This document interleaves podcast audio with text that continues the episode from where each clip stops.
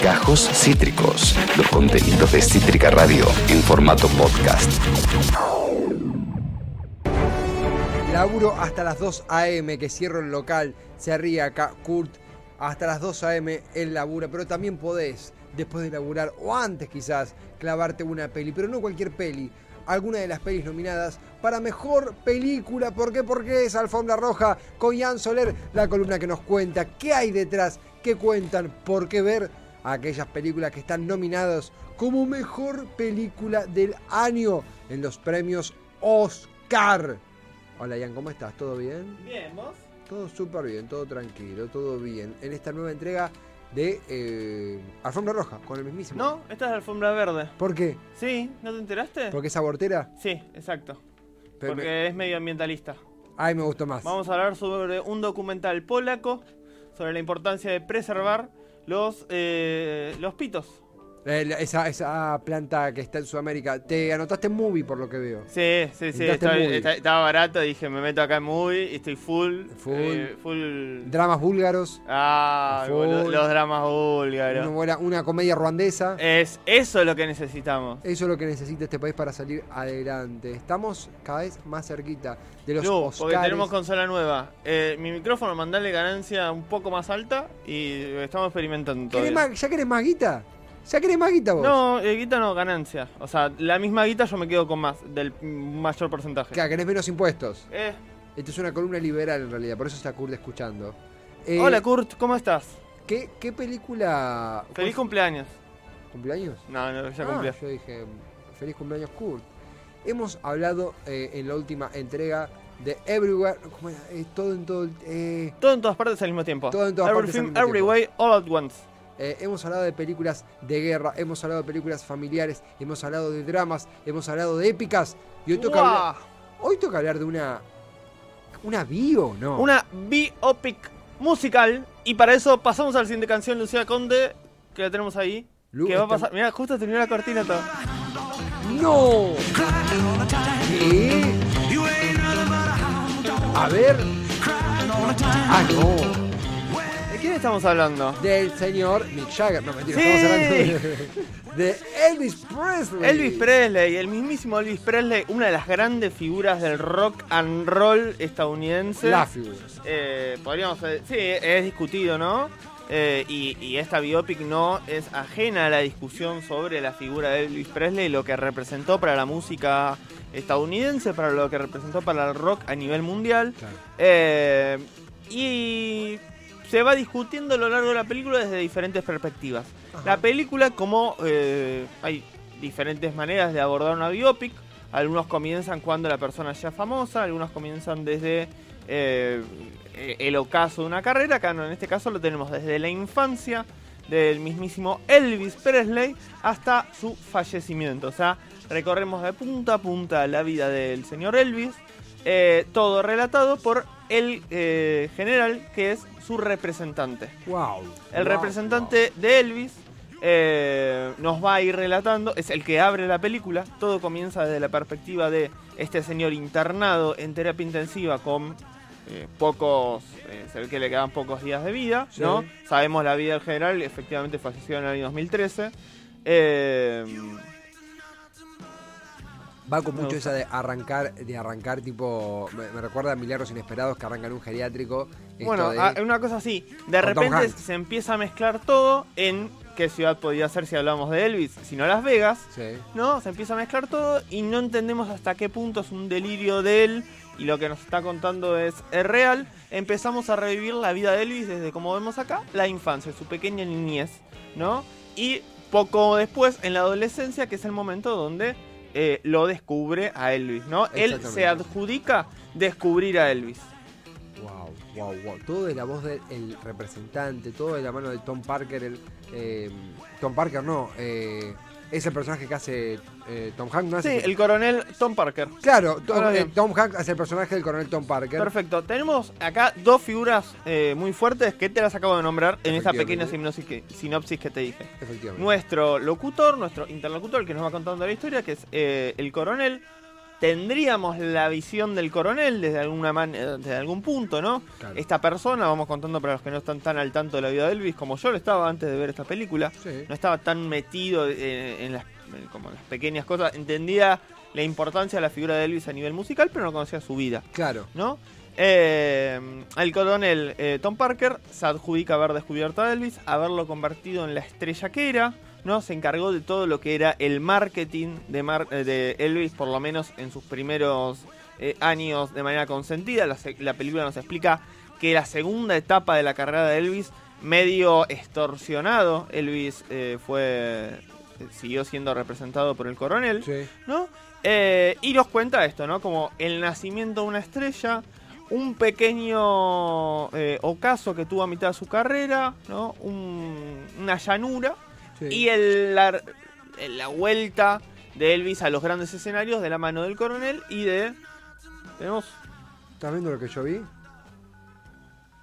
Sí, ¿Estás viendo lo que yo vi? es muy raro lo que acaba de pasar. Sí. ¿Es tuyo? para ¿Es tuyo? Este es mi teléfono. ¿Está en remoto en algún lado? Va- Vamos a contar algo.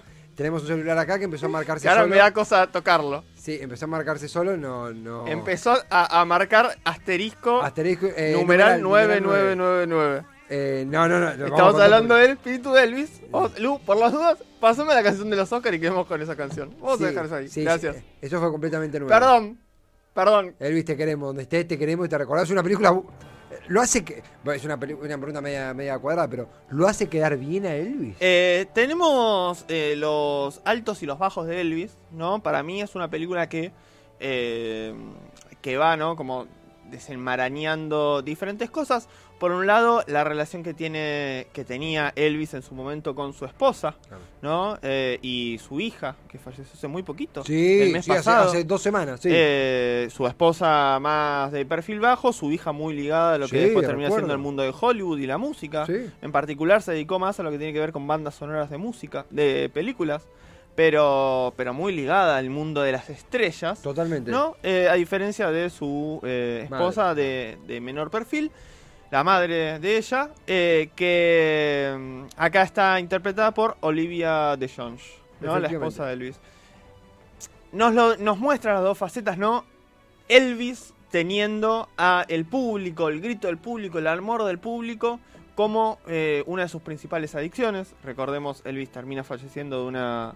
una- no se termina de confirmar, pero debería ser como una sobredosis. Si no es de una sobredosis, de los desgastado que estaba su Total, cuerpo de total. tanta sobredosis que había tenido. Totalmente. ¿no? Si no era de una sobredosis puntual, que se lo sigue negando, es de la cantidad de sobredosis que, que nos cuenta la película que tiene a lo largo de su vida. Su última foto es muy impactante, mismo eh, cayendo en, en- en detalles que obviamente un médico expli- explicará mejor, pero de adicciones y alimentación que lo llevaron un cóctel explosivo en, en Sí, el sí, 77 que fallece Elvis. Eh, correcto, eh, fallece tristemente solo, ¿no? Dejado de lado eh, en, en Las Vegas, ¿no? Y me parece interesante esto. Por un lado esto, ¿no? La relación que él tenía con, con su hija y con su esposa. Esta segunda adicción que nos plantea, aparte de las pastillas que él descubre de joven, a el público. Como eso, como una adicción, como una cosa que no podía contener y que sin el público él no, tenía, no encontraba sentido a la vida y que priorizaba el, el contacto con el público, el amor de, de sus chicas, de sus mujeres, ante cualquier cosa, antes que su familia, antes que, que, el, que el porvenir de su carrera misma, de, de la cuestión económica. Él Claro. perdía la plata que sea necesario con tal de mantener eso. Eh, por otro lado, claramente nos plantea el ir y venir de la relación con el coronel, personaje Claro. que recién teníamos. ¿no? Eh, esto que iba de una relación de amor-odio, donde los dos se necesitaban para crecer, el coronel lo necesitaba Elvis, pero Elvis en el algún... Coppola de Elvis. Eh, Estamos, es, es un buen paralelismo. Eh, eh, hasta un determinado punto, viste, en un principio la película te lo plantea como una extorsión de que Elvis se ve forzado a, a estar al lado del coronel, pero Sí. después te das cuenta que Elvis en cierta parte había tomado como un rol bastante paterno al coronel y, y lo iba a buscar cuando era necesario. sí. Eh, y después, bueno, vemos cómo Elvis se va vinculando con la escena musical y cómo la va eh, afectando en términos musicales, pero también en términos eh, estéticos, ¿no? La estética de Elvis marcó Sí, muchísimo, la campera de cuero, la mucho rebeldía, chupacillo el, que ahora. el jopo. El pasito de Elvis, que era en una época donde todo, todo el mundo era mucho más chupacirio que ahora, eh, era, incluso se decía que, que tenía, no sé si un pacto con el diablo, pero que esos pasos eran endemoniados. Sí, y esto nos, lo marca en la película, nos marca la censura que quiso tener el ejército estadounidense eh, a principios de ejército. décadas de los 60. Él eh, va, se va a Europa, eh, es reclutado, se va a Sí. Europa, dos años está afuera, es donde conoce uno a, a su mujer. Claro. Eh, Es Nada, interesante. eso nos va marcando. Y después, por último, ¿no? Eh, hay un- una crítica que me parece que es más actual. No sé si es una crítica. Porque no cre- yo creo que esta película no eh, explicita ninguna crítica, sino que te da los hechos arriba de la mesa y dice, vos manejalo. Claro. Él fue esto eh, con su público, ¿no? Lo más amoroso que dejaba todo por ellos, pero también esto fue esto con su hija, ¿no? Eh, él fue manipulado por el coronel, pero todas esas cosas las hizo consentidamente. Claro. ¿no? Claro, Eh, claro. Y por el otro lado también, que es una figura, eh, es un debate que se tiene constantemente en el, en el ámbito de la música, que te dice, sí, Elvis fue fundamental para la instalación a nivel mainstream del rock and roll, ¿no? De, de- de- fue contemporánea a la creación del rock and roll y uno de sus padres. Eh, pero al mismo tiempo estamos hablando que eso conlleva una apropiación cultural de un montón de eh, fenómenos musicales, culturales y visuales que se venían dando hace muchísimos años en la comunidad negra de Estados Unidos, Claro. eh, a la que él tuvo acceso por haberse criado, ser el niño blanco en un barrio de negros en su infancia. Claro. Él mamó el blues, él mamó el gospel de las iglesias de los barrios negros y de eso que mamó pudo fusionar el blues con el gospel para llegar al rock and roll. Claro. ¿no? Y ese eh, robo es supuestamente lo que necesitaba en ese momento la industria musical para poder eh, instalar el rock and roll hecho por blancos, Claro. ¿no? Y poder Claro, claro. dar a consumir y vender el rock and roll que jamás un blanco consumiría si no estaría hecho por otro blanco. Es ¿no? Aunque lo identificaban como algo eh, espectacular. Y entonces ahí está el planteo de, bueno, el rock and roll en cierta manera existía, porque las barreras en ese momento en la comunidad negra estadounidense, en la década de los 40, 50, eh, entre el gospel, el blues eh, y el jazz, se iban rompiendo, ¿no? Y se iban entrelazando constantemente. Claro. Eh, y ya existía una especie de rock and roll. Lo que hace Elvis es como legitimar que los blancos escuchan rock and roll en Claro. realidad, ¿no? Y acá está personificado eh, como este, esta, este rol de la comunidad negra por un montón de personajes, pero principalmente por uno de los grandes amigos que tuvo Elvis, que se fue contemporáneo también a, a ese surgimiento del rock and roll, que fue B.B. King Sí, que está en la película. que está en la película, sí, sí, está interpretado y te, te das cuenta cómo era ¿no? con pinche y cómo era un lugar donde Elvis iba a refugiarse y depositarse cuando necesitaba un consejo. Es realmente interesantísimo. eh, mi- mi- Lu, tengo unas fotos ahí, ahora te las voy a pedir. Eh, es interesantísimo esto que, que mencioné. Estamos hablando de Elvis, película candidata a ganar el Oscar. ¿Te sorprende? ¿Es entendible que llegue a semejante instancia? ¿Cómo lo La verdad que a mí me sorprendió, eh, yo veía, yo no, todos veníamos viendo cómo las películas eh, biopic musicales venían teniendo mucho lugar en las, en las premiaciones. Bohemian Nos pasó Rhapsody. con Bohemian Rhapsody, que tiene una cantidad tremenda de eh, nominaciones, ¿no? Con Emmy Malek. La La Eh, Land. Sí, pero La Land es musical, es no musical, es biopic. es verdad, no es Eh, la siguiente esa que tuvo mucho impacto fue Rocketman, Sí, de, de, de- mm, Ah, Elton John. de Elton John, correcto. También que tuvo mucho impulso. Y esta sería como la biopic eh, del 2022. Se quiso instalar eh, en su momento a Blonde, Rubia, que es la biopic de eh, Marilyn Monroe. No Ah. sé si la recordás, de Netflix. Mm, Mira, no la Eh, salté completamente. se la quiso, tuvo muchísimas críticas, no tenía un buen ritmo. Eh, eh, hubo muchas críticas también a la postura que se tenía sobre o la representación que se hacía de Marilyn Monroe como una mujer. eh, ahora un paréntesis, de repente estamos hablando de Blonde. De una mujer muy sufrida, cuando no, la relación, la realidad es que esa película es la, re- es la traducción de una biografía que no, que te lo dice al principio, que no está atada directamente a la vida eh, de Marilyn Monroe, o sea, Claro. es una ficcionalización de la vida de Marilyn Monroe, no es un documental o una biopic tan certera como si lo busca hacer Elvis. Que Por eso tampoco tuvo tanto lugar. es algo también. Pensaba en la, Ana de Armas la protagoniza, esa sí es una actuación fabulosa. la la Santa Trinidad de las biopic. Hemos tenido eh, Bohemian Rhapsody, hemos tenido Rocketman, hemos tenido eh, Elvis.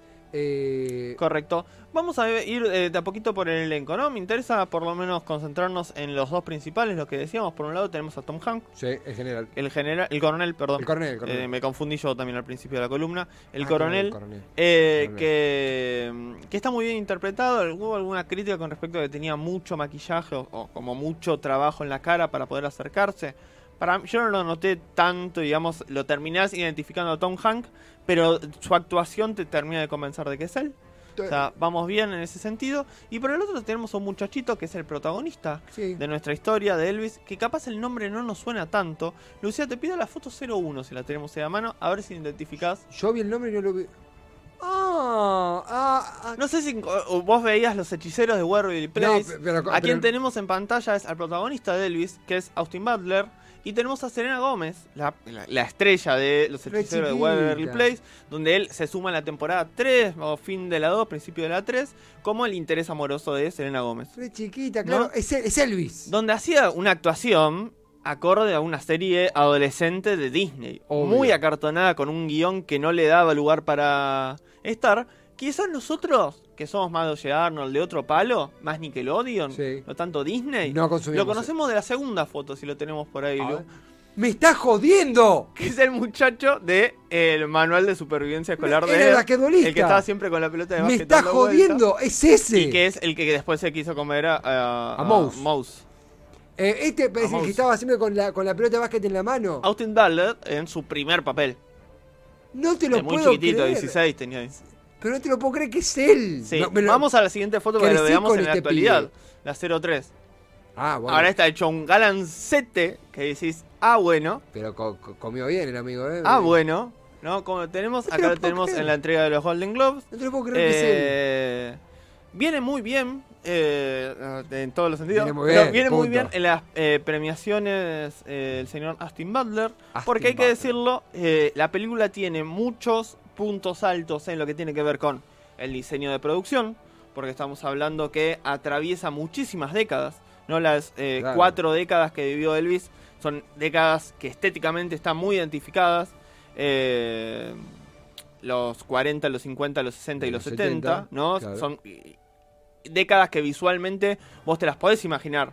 ¿No? Podés imaginarte un evento que digas, ah, estos son los Eh, 70. totalmente. Estos son los 60, ¿no? Totalmente. to- la Eh, ropa, sí. Y después, también hay que decirlo, que hay un laburo de diseño de producción muy importante en esta película, porque eh, estamos hablando de una persona que fue fotografiada y filmada, sí. pero hasta el hartazgo del señor Todos sabemos Elvis. por lo menos cinco imágenes de Elvis en la cabeza. Tenemos. Y tenemos muy presentes Mínima. en la cabeza muchos de los eh, videoclips Sí. ¿no? de Elvis, muy eh, característicos que también fueron referenciados hasta el hartazgo por videoclips de bandas modernas, por películas, por eh, cientos de lugares, y entonces tenían la obligación de recrear eh, puntillosamente cada uno de los videoclips de Elvis, que vemos, ¿no? Los videoclips de Elvis se van metiendo, recreados por Austin Butler, se van metiendo en el medio de la película y son el hilo conductor, ¿no? Es una biopic musical, la música va conectando todas las escenas. Además, eh, el coronel, eh, el personaje de Tom Hanks, es un personaje en sí mismo. Sí. O sea, cada quien tiene un. O sea, estamos hablando de que eh, B.B. King es un, un actor de. re- No, B.B. King, digo. B.B. King es un personaje de reparto, Sí. quiero decir, es una historia con una carga histórica muy fuerte. Hay personajes que.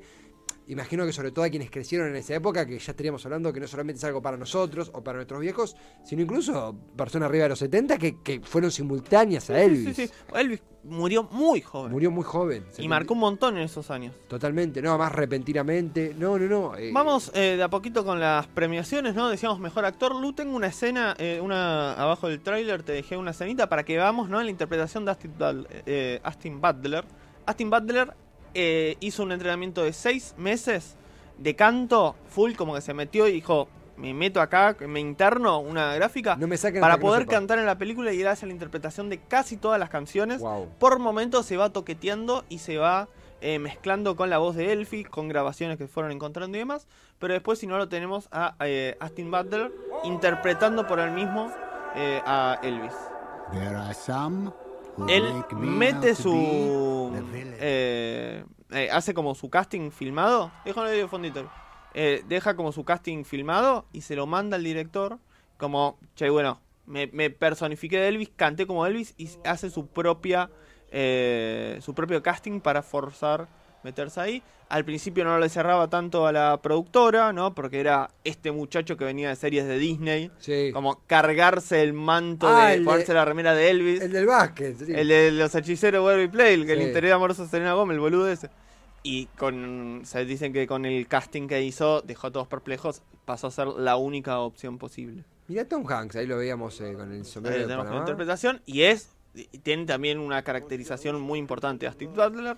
Astin Butler está nominado como mejor actor en los Oscars. mejor actor protagónico, Wow, ¿no? wow. Es uno de los candidatos a ganar.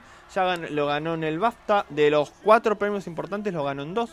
Nos faltan los Oscars. Es uno de los grandes candidatos a eh, llevarse ese premio. Está parecido, ¿eh? En su primera gran interpretación, después de un bache de trabajos independientes y trabajos en teatro que tuvo, después de abandonar la escuela Disney, ¿no? Totalmente algo que, que también observaba en la dirección de fotografía, la voz, los tonos, lo decía Ian Soler, el rol de, bueno, vemos a Tom Hanks en pantalla. Ian, esta película... Fotografía. eh, Sí. tenemos a Mandy Waller. eh, También está, está Está nominada. nominado a mejor Sí, claro. fotografía, mejor maquillaje y peluquería, que es por lo que decíamos hasta recién.